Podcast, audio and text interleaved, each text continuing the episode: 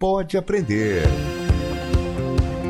O Pode Aprender é o seu espaço para debater temas importantes para a educação básica brasileira. Uma realização da Aprende Brasil Educação.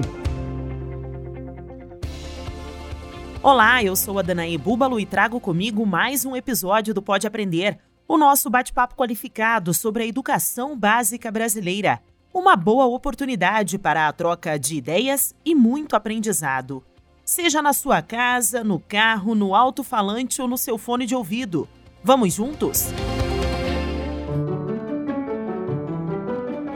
Porque a gente vem dentro dessa discussão das diretrizes curriculares, da Base Nacional Curricular, onde coloca brincadeiras interações como esse eixo estruturante. Mas a gente não pode esquecer que a gente também tem que ampliar o repertório né, estético, o repertório científico, o repertório de vida dessas crianças. Se você agora trouxer uma criança na sua mente e pensar nela se movimentando, vai ser difícil você não associar ao sorriso, né? Porque o movimento traz alegria. Esse lúdico, esse encantamento produz aprendizagem. Livro aberto. Ao entrar no mundo da educação, a criança passa a entender o que acontece ao seu redor conhecer a si mesma e aos outros.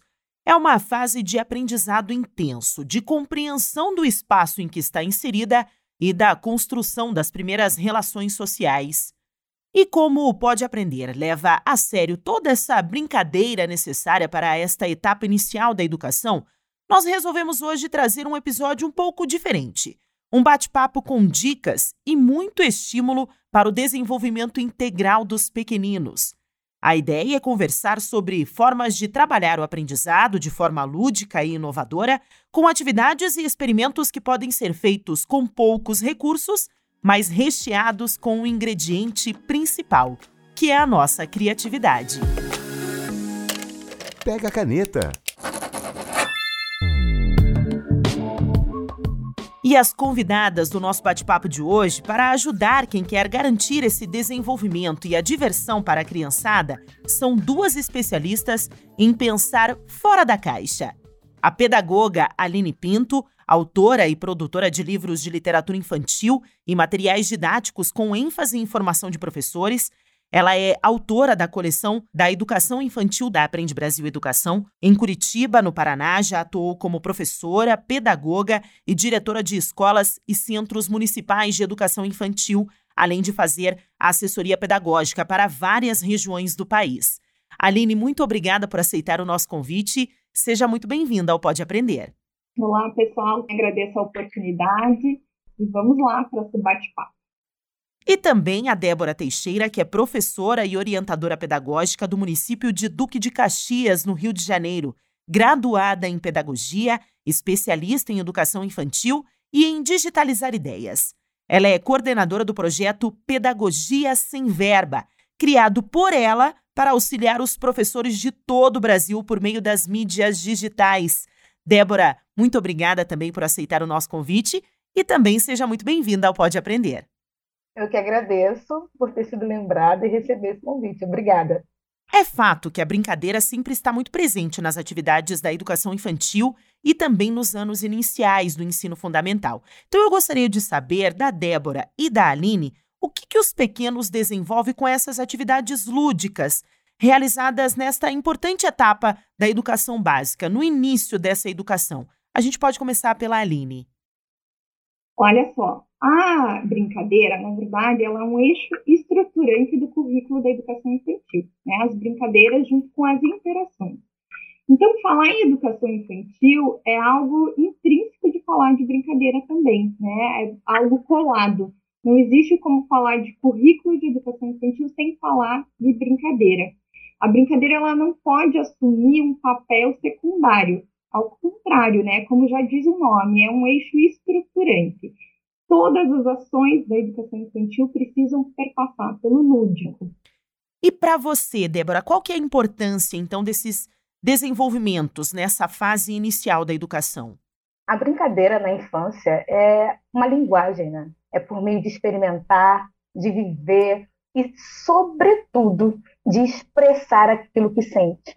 Que muitas vezes pode faltar alguma palavra ali no vocabulário, alguma compreensão, mas através do brincar, a criança enxerga, experimenta e também expõe o que sente sobre o mundo, sobre a vida. Bom, é fato, Aline, que a criatividade também é uma matéria-prima, né? É a matéria principal do seu trabalho. Eu gostaria que você falasse também sobre a importância de criar e inovar sempre dentro da sala de aula, né, para estar conectada com essas crianças. Como que os nossos ouvintes, os professores, podem encontrar essa inspiração diária? Ah, legal. Olha só, gente, quando a gente fala de criatividade de criança, não é à toa que o prefixo dessas duas palavras são iguais, né? Falar de criança é falar de criatividade, é falar de brincadeira, é falar de inovação. E para que a gente tenha essa prática criativa, essa prática que vai além, que extrapola, eu acho que a primeira premissa é escuta. Né? Como a Débora bem falou, a brincadeira é uma linguagem, é uma linguagem essencial da infância. E para a gente estar em sintonia com essa linguagem, é essencial que a gente escute as crianças, que a gente escute, e não é só essa escuta ali que a gente vê, é, essa questão né, do ouvido, é, ultrapassa isso. É uma escuta sensível, é um olhar atento, é um estado de presença. A partir do momento que a gente escuta as crianças, que a gente está em sintonia com a curiosidade da criança, a gente tem caminhos muito bem definidos né, na nossa prática. E aí eu já retomo também a fala da Débora quando ela fala dessa questão da impressão. Né? A gente tem muitas discussões sobre isso, porque a gente vem dentro dessa discussão das diretrizes curriculares, da Base Nacional Curricular, onde coloca brincadeiras interações como esse eixo estruturante. Mas a gente não pode esquecer que a gente também tem que ampliar o repertório né, estético, repertório científico, repertório de vida dessas crianças. Então, assim como fazer esse link de ampliação, e a gente trabalha muito aqui com essa situação do material didático, da literatura infantil, nessa vertente que a gente amplia repertórios. Né? Então, essa impressão, como disse a Débora, ela pode ser um convite. Ela nunca é algo fechado em torno dela.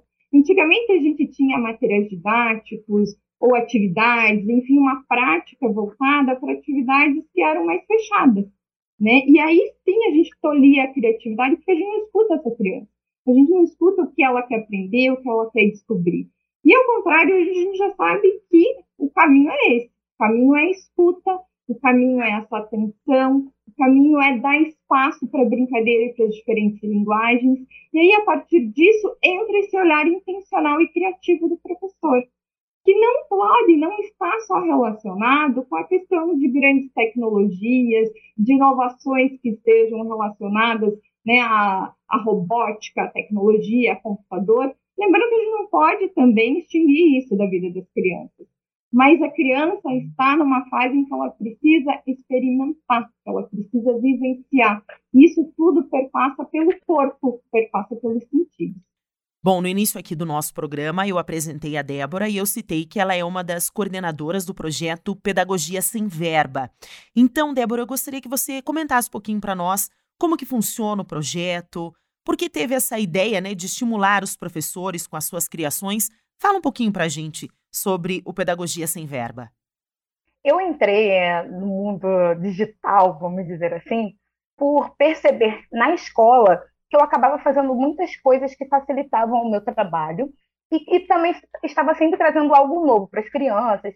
E os professores enxergavam isso de uma maneira muito positiva e acabavam vindo aprender comigo. E eu comecei a divulgar as minhas vivências em sala de aula, na minha plataforma principal, que foi inicial no Instagram. Aos poucos, eu comecei a perceber que algumas professoras gostariam muito de realizar algumas propostas, mas alegavam dificuldade em questões manuais mesmo, ali, aquelas técnicas manuais.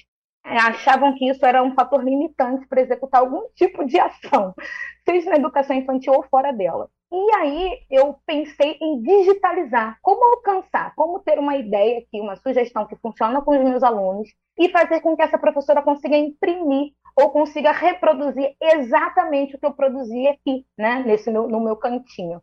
E eu comecei a digitalizar as minhas ideias. É, o meu primeiro conflito é que hoje, sobretudo falando sobre educação infantil, é que imprimir né, papel e imprimir é automaticamente associado a uma prática tradicional ou uma prática que não está prevista nos documentos é, de orientações para essa etapa né, da educação. E o meu grande dilema e a minha constante pesquisa, e, e hoje um grito, né, uma bandeira que eu levanto, que sim é possível imprimir e promover experiências, sim é possível imprimir e promover interação, vivências, experiências, é possível, mesmo a partir do imprimir. É óbvio que a gente precisa ter um olhar lúdico, como a Aline já falou, é, priorizar o brincar, sobretudo, mas ainda assim é possível também imprimir. Bom, os nossos ouvintes, Aline e Débora, eles estão super acostumados aqui com o Pode Aprender, porque a gente sempre traz dicas, né, sugestões. Eu gostaria que vocês comentassem algo que possam estimular os nossos professores e também trazer alguns exemplos de algumas atividades práticas das experiências de vocês que vocês tiveram ao longo da trajetória de vocês, que impactaram os seus alunos e que também podem ajudar no desenvolvimento das crianças futuramente aí com os professores, com os ouvintes que vão se inspirar aí nas, nas dicas de vocês. Quais são as suas dicas, Débora? Quero já começar dizendo que o meu ponto de partida é de professora de chão de escola pública. E por que, que eu falo isso? É importante sinalizar isso. Porque as ausências são muito constantes, né? Não só de recursos materiais, como outras. E aí, diante de tantas ausências, o que fazer? Né? Não é possível ficar parado é preciso se movimentar, até porque as crianças te convidam ao movimento, te convidam à ação. E aí, o que eu vou trazer de proposta é desse lugar, é desse chão, é desse ponto de partida. E a minha primeira dica é sobre ambiente. O ambiente da sala de aula, ele fala muito sobre o olhar pedagógico, sobre a postura pedagógica do educador que está ali presente. Então, essa organização é importante, um, para que o professor se coloque diante da turma qual é o caminho que nós teremos aqui na sala de aula, se é um professor que está mais próximo, não está distante. E, além disso, a organização do mobiliário, dos recursos presentes, vai convidar essas crianças a interagirem, vai despertar a curiosidade, vai promover interações e experiências que não estão diretamente é, ligados ao professor. E essa interação entre eles e com o ambiente vai promover mais conhecimento do educador sobre essas crianças, o que eles brincam, o que eles conversam, como é a casa deles, como é a vivência com os amigos deles na rua. E tudo isso é subsídio fundamental e rico para o planejamento do professor. Então, a organização desse ambiente, além da segurança, eu digo que é assim a vida dos próximos planejamentos que esse professor vai organizar. Além disso, é assim, eu digo que é o pulo do gato, são as brincadeiras cantadas. Porque eu digo que o recurso mais precioso que eu tenho na sala de aula são os corpos dos meus alunos e os meus, né? O, movimento, o encontro desses seres humanos são os recursos mais ricos que eu tenho acesso. Então, as brincadeiras cantadas são fundamentais, porque recurso para além do nosso corpo basicamente não precisa, e promove e convida ao movimento. E se você agora trouxer uma criança na sua mente e pensar nela se movimentando, vai ser difícil você não associar ao sorriso, né? Porque o movimento traz alegria. Esse lúdico, esse encantamento produz aprendizagem. Aprendizagem ricas que dificilmente serão esquecidas.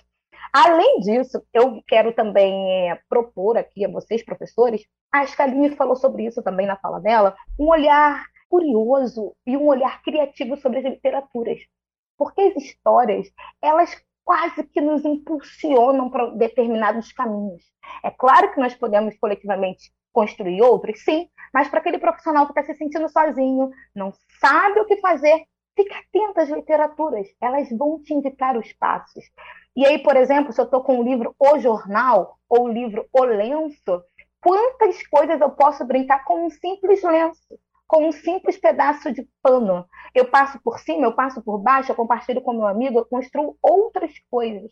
A gente não precisa ficar limitado a recursos já estruturados, né? Aquele brinquedo pronto e acabado. Vamos permitir não só que o professor e, e as crianças também é, despertem essa curiosidade e produzam novos brincar, brincar é, novas possibilidades de brincar a partir de um objeto que não é estruturante, como jornal, lenço, garrafa, claro, mantendo né, a segurança. Outro pulo do gato assim, que sempre está presente no planejamento são os circuitos. Porque os circuitos, você pode utilizar o mobiliário que tem na sua sala de aula, ou até mesmo as próprias crianças, de maneira que as crianças precisam sair de um ponto a chegar a um outro determinado ponto, pelo objetivo que você, professor, juntamente com o seu grupo determinar, e até chegar nesse ponto final, ele vai passar por algum obstáculo. Pode ser por baixo da mesa, por cima da cadeira, ao lado do amigo, passar perto do braço direito do amigo ou perto do braço esquerdo do outro colega. Você pode enriquecer esse circuito com diversas estratégias para alcançar o seu objetivo. Ou, por exemplo, nesse circuito você vai precisar pular somente nos pontos vermelhos traçados no chão, ou nesse circuito você vai precisar jogar, arremessar todas as bolas que tem a letra A. Enfim, o objetivo você, professor, que vai traçar. E para finalizar aqui a minha fala, porque eu sei que eu me estendo um pouco, eu quero convidar você, professor, professora, que esse é o verdadeiro pulo do gato, é explorar os espaços fora da sala de aula. E é interessante que a minha fala aqui não fala de um recurso impresso ou de um recurso comprado, mas só com essas poucas sugestões, você já tem uma semana aí com momentos, pelo menos momentos agitados, bem enriquecidos. Explore a sua, é, o, o mundo externo da sua sala de aula. E aí, às vezes, eu escuto muito alguns professores dizendo, mas a minha escola não tem nenhum espaço externo. É um prédio, eu só tenho a minha sala. Tem outras salas também. Como são as outras salas dos outros alunos? Alunos maiores ou alunos menores? Explore, investigue, desperte em você aquilo que seus alunos já são. Olhe para eles e busque esse lado aí curioso, é, e criativo, porque eles já estão diante de vocês. A gente também precisa aprender com eles. E quais são as suas inspirações, Aline? Ah, então vamos lá, pessoal. Acho que a minha dica vai para uma conexão com a natureza, para desemparedar as crianças. Né? A gente fala muito em sala, em espaço, em escola da infância, mas essas crianças precisam, e todas as pesquisas, toda a ciência tem nos apontado isso elas precisam se conectar com a natureza. E a natureza, por si só, é um grande potencializador da criatividade da criança. Então, nesse sentido, é, a gente precisa, como diz bem né, a minha colega aí, Débora, é ocupar os diferentes espaços. Isso aí mesmo, às vezes, inclusive do espaço escola, instituição. Às vezes tem uma praça, claro, lembrando dessa questão da segurança, das autorizações, mas ocupar o entorno, né, para que essas crianças tenham acesso ao que é público. Então, dentro desse sentido, eu quero fazer uma analogia com algo que geralmente a gente encontra nas escolas de infância, que são as quadras, as caixas de areia. Né? Quando você vê a areia, que é um recurso super potente que as crianças adoram, às vezes elas são super subutilizadas. Né? A gente vê lá meia dúzia de brinquedos ali, de baldinho, de casinha, e as crianças que correm às vezes ali nesse espaço, mas sem uma intencionalidade, sem uma curiosidade, sem uma é, exploração a fundo do que as crianças poderiam ser e viver aí nesse espaço. Então, a minha dica fica para a gente olhar esse entorno e pensar, por exemplo, em relação à areia a gente poderia fazer criativamente, criativamente nesse espaço? Que materiais a gente poderia potencializar para criar contextos em que as crianças descubram, aprendam e se desenvolvam? Vou dar algumas sugestões aqui de materiais mais de largo alcance. O que, que é isso? Né? Um material de largo alcance ele pode ser o que for, o que a criança quiser dar de intenção para ele. Então, um funil, por exemplo, em que a criança possa brincar ali de perceber que algumas pedrinhas não vão passar, que uma areia molhada é diferente de uma areia seca. Ela pode estar fazendo todas essas investigações, mas esse funil pode virar um chapéu na mão da criança. Pode virar um, um instrumento de empilhar. Então, a descoberta é feita pela criança no, no tempo, no ritmo dela. Então, a gente pode pensar em quais materiais a gente pode enriquecer um contexto dentro da areia. É, aqui eu falei o funil, mas os outros materiais a gente não pode angariar até com a ajuda das famílias, dos outros profissionais da educação. Vamos lá, peneira, tubos, tubos ali do papelão, do papel toalha, o próprio rolinho de papel higiênico, isso tudo pode estar disponibilizado de uma maneira estética, de uma maneira a convidar as crianças a explorar. Colher, uma colher de café e uma colher de madeira te convoca a uma diferente interação. Forma, vamos fazer bolos então dentro dessa areia.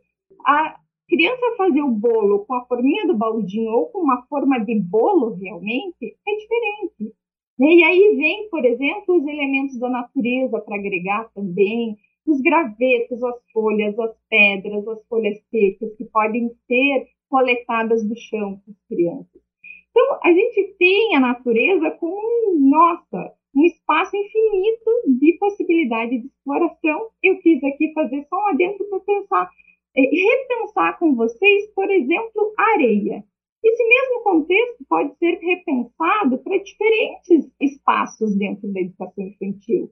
Vamos lá, um corredor, um simples corredor onde a gente sempre ainda né, fala para as crianças que elas não devem correr no corredor. Olha que contrassenso aí, né? Como é que a gente pode habitar e ocupar esse corredor? Né, seriam com as mostras, as fotos das crianças, mas também com móveis, com brinquedos em que as crianças passem por essas paredes e já façam interações, com tapetes sensoriais, com estantes de livros, com almofadões. Então, a gente precisa repensar criativamente o espaço em que essas crianças convivem coletivamente. Eu acho que esse sim é o grande pulo do gato, vou emprestar a expressão da minha colega Débora, é isso, é repensar esse espaço com intencionalidade, com afetividade, com esse olhar também sempre pensando na estética, né? Lembrando dessa palavra, lá da onde ela vem, que é da estesia, que é o que nos provoca, quais são as sensações, as reações, as relações que esse espaço da educação infantil pode e deve provocar nas nossas crianças. Para se inspirar. Agora é hora de conhecer a campanha Aprende Brasil Criativo, um estímulo da Aprende Brasil Educação para educadores e alunos se reinventarem e conhecerem práticas aplicadas em várias localidades brasileiras. Vamos juntos tornar a educação mais criativa e inovadora? Oi, eu sou a Carol, faço parte da equipe de marketing da Aprende Brasil Educação Estou aqui para convidar educadores e estudantes que utilizam os nossos livros didáticos integrados a construir com a gente o Aprende Brasil Criativo. O Aprende Brasil Criativo vai premiar com uma viagem a Curitiba a criatividade de educadores e alunos. Participar é fácil. Os educadores devem planejar e executar atividades criativas com seus alunos a partir do conteúdo dos nossos livros. Estudantes do ensino fundamental também podem participar. Para isso, devem produzir vídeos criativos a partir da atividade proposta pelo seu educador. Podem se inscrever na categoria de educadores, além de professores, diretores, supervisores, coordenadores de escola e afins. A inscrição dos projetos de atividades pelos educadores e dos vídeos de execução das atividades pelos estudantes pode ser individual ou em dupla. Coloque toda essa criatividade em prática e estimule seus alunos a construir um Aprende Brasil criativo. A inscrição por educadores e alunos pode ser feita pelo link disponível na descrição desse episódio. E lá você encontra também as categorias de premiação, regulamento e fica sabendo de todos os detalhes. Ah, se preferir, procure pelo banner no Aprende Brasil Digital. Múltipla escolha. Bom, este é um momento aqui do nosso podcast em que eu sempre peço aos nossos convidados para deixarem dicas de filmes, livros, sites, é um material que possa estender o tema do episódio de hoje. Então eu gostaria de saber, Débora, quais são as suas dicas de hoje? Eu, tra eu trago uma dica para você, professor, professora que está nos escutando, que é uma literatura infantil, que o nome é Da Minha Janela. O autor é o Otávio Júnior, e coincidentemente, tanto eu quanto ele crescemos na mesma comunidade chamada Vila Cruzeiro, aqui no estado do Rio de Janeiro é um livro premiado e, resumidamente, aqui nessa na literatura, é registrado os diferentes pontos de vista de moradores de uma comunidade, o que eles veem da janela. E é muito provocativo, porque é possível enxergar o mundo, enxergar as suas diferenças, é, as desigualdades, as potencialidades através da janela. De quais janelas? A minha casa tem janela? A minha escola tem janela? É um tema muito rico, tanto para uma roda de conversa, quanto para desdobramentos riquíssimos em diferentes projetos realizados na escola, e uma perspectiva interdisciplinar, assim, na veia, vamos dizer assim, e eu não poderia deixar de trazer essa sugestão para você da minha janela de Otávio Júnior. Uma baita escolha, Débora, adoro esse livro.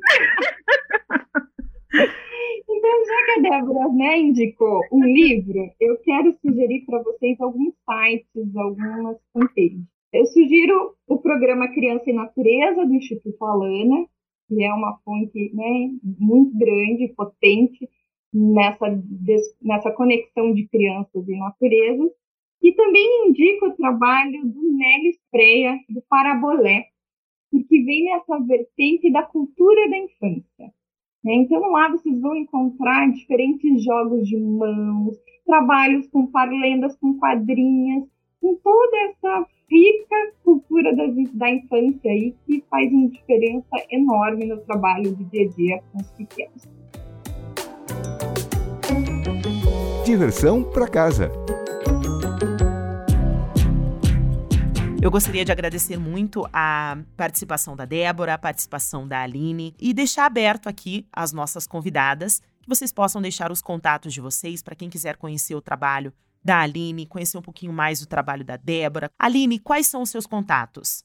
Então, pessoal, o nosso trabalho aqui é da Bebecria. Bebecria é o nome da nossa empresa, é uma empresa direcionada a trabalho com literatura infantil, material didático e formação de professores. Eu convido vocês a conhecer o nosso site, que é www.bebecria.com.br.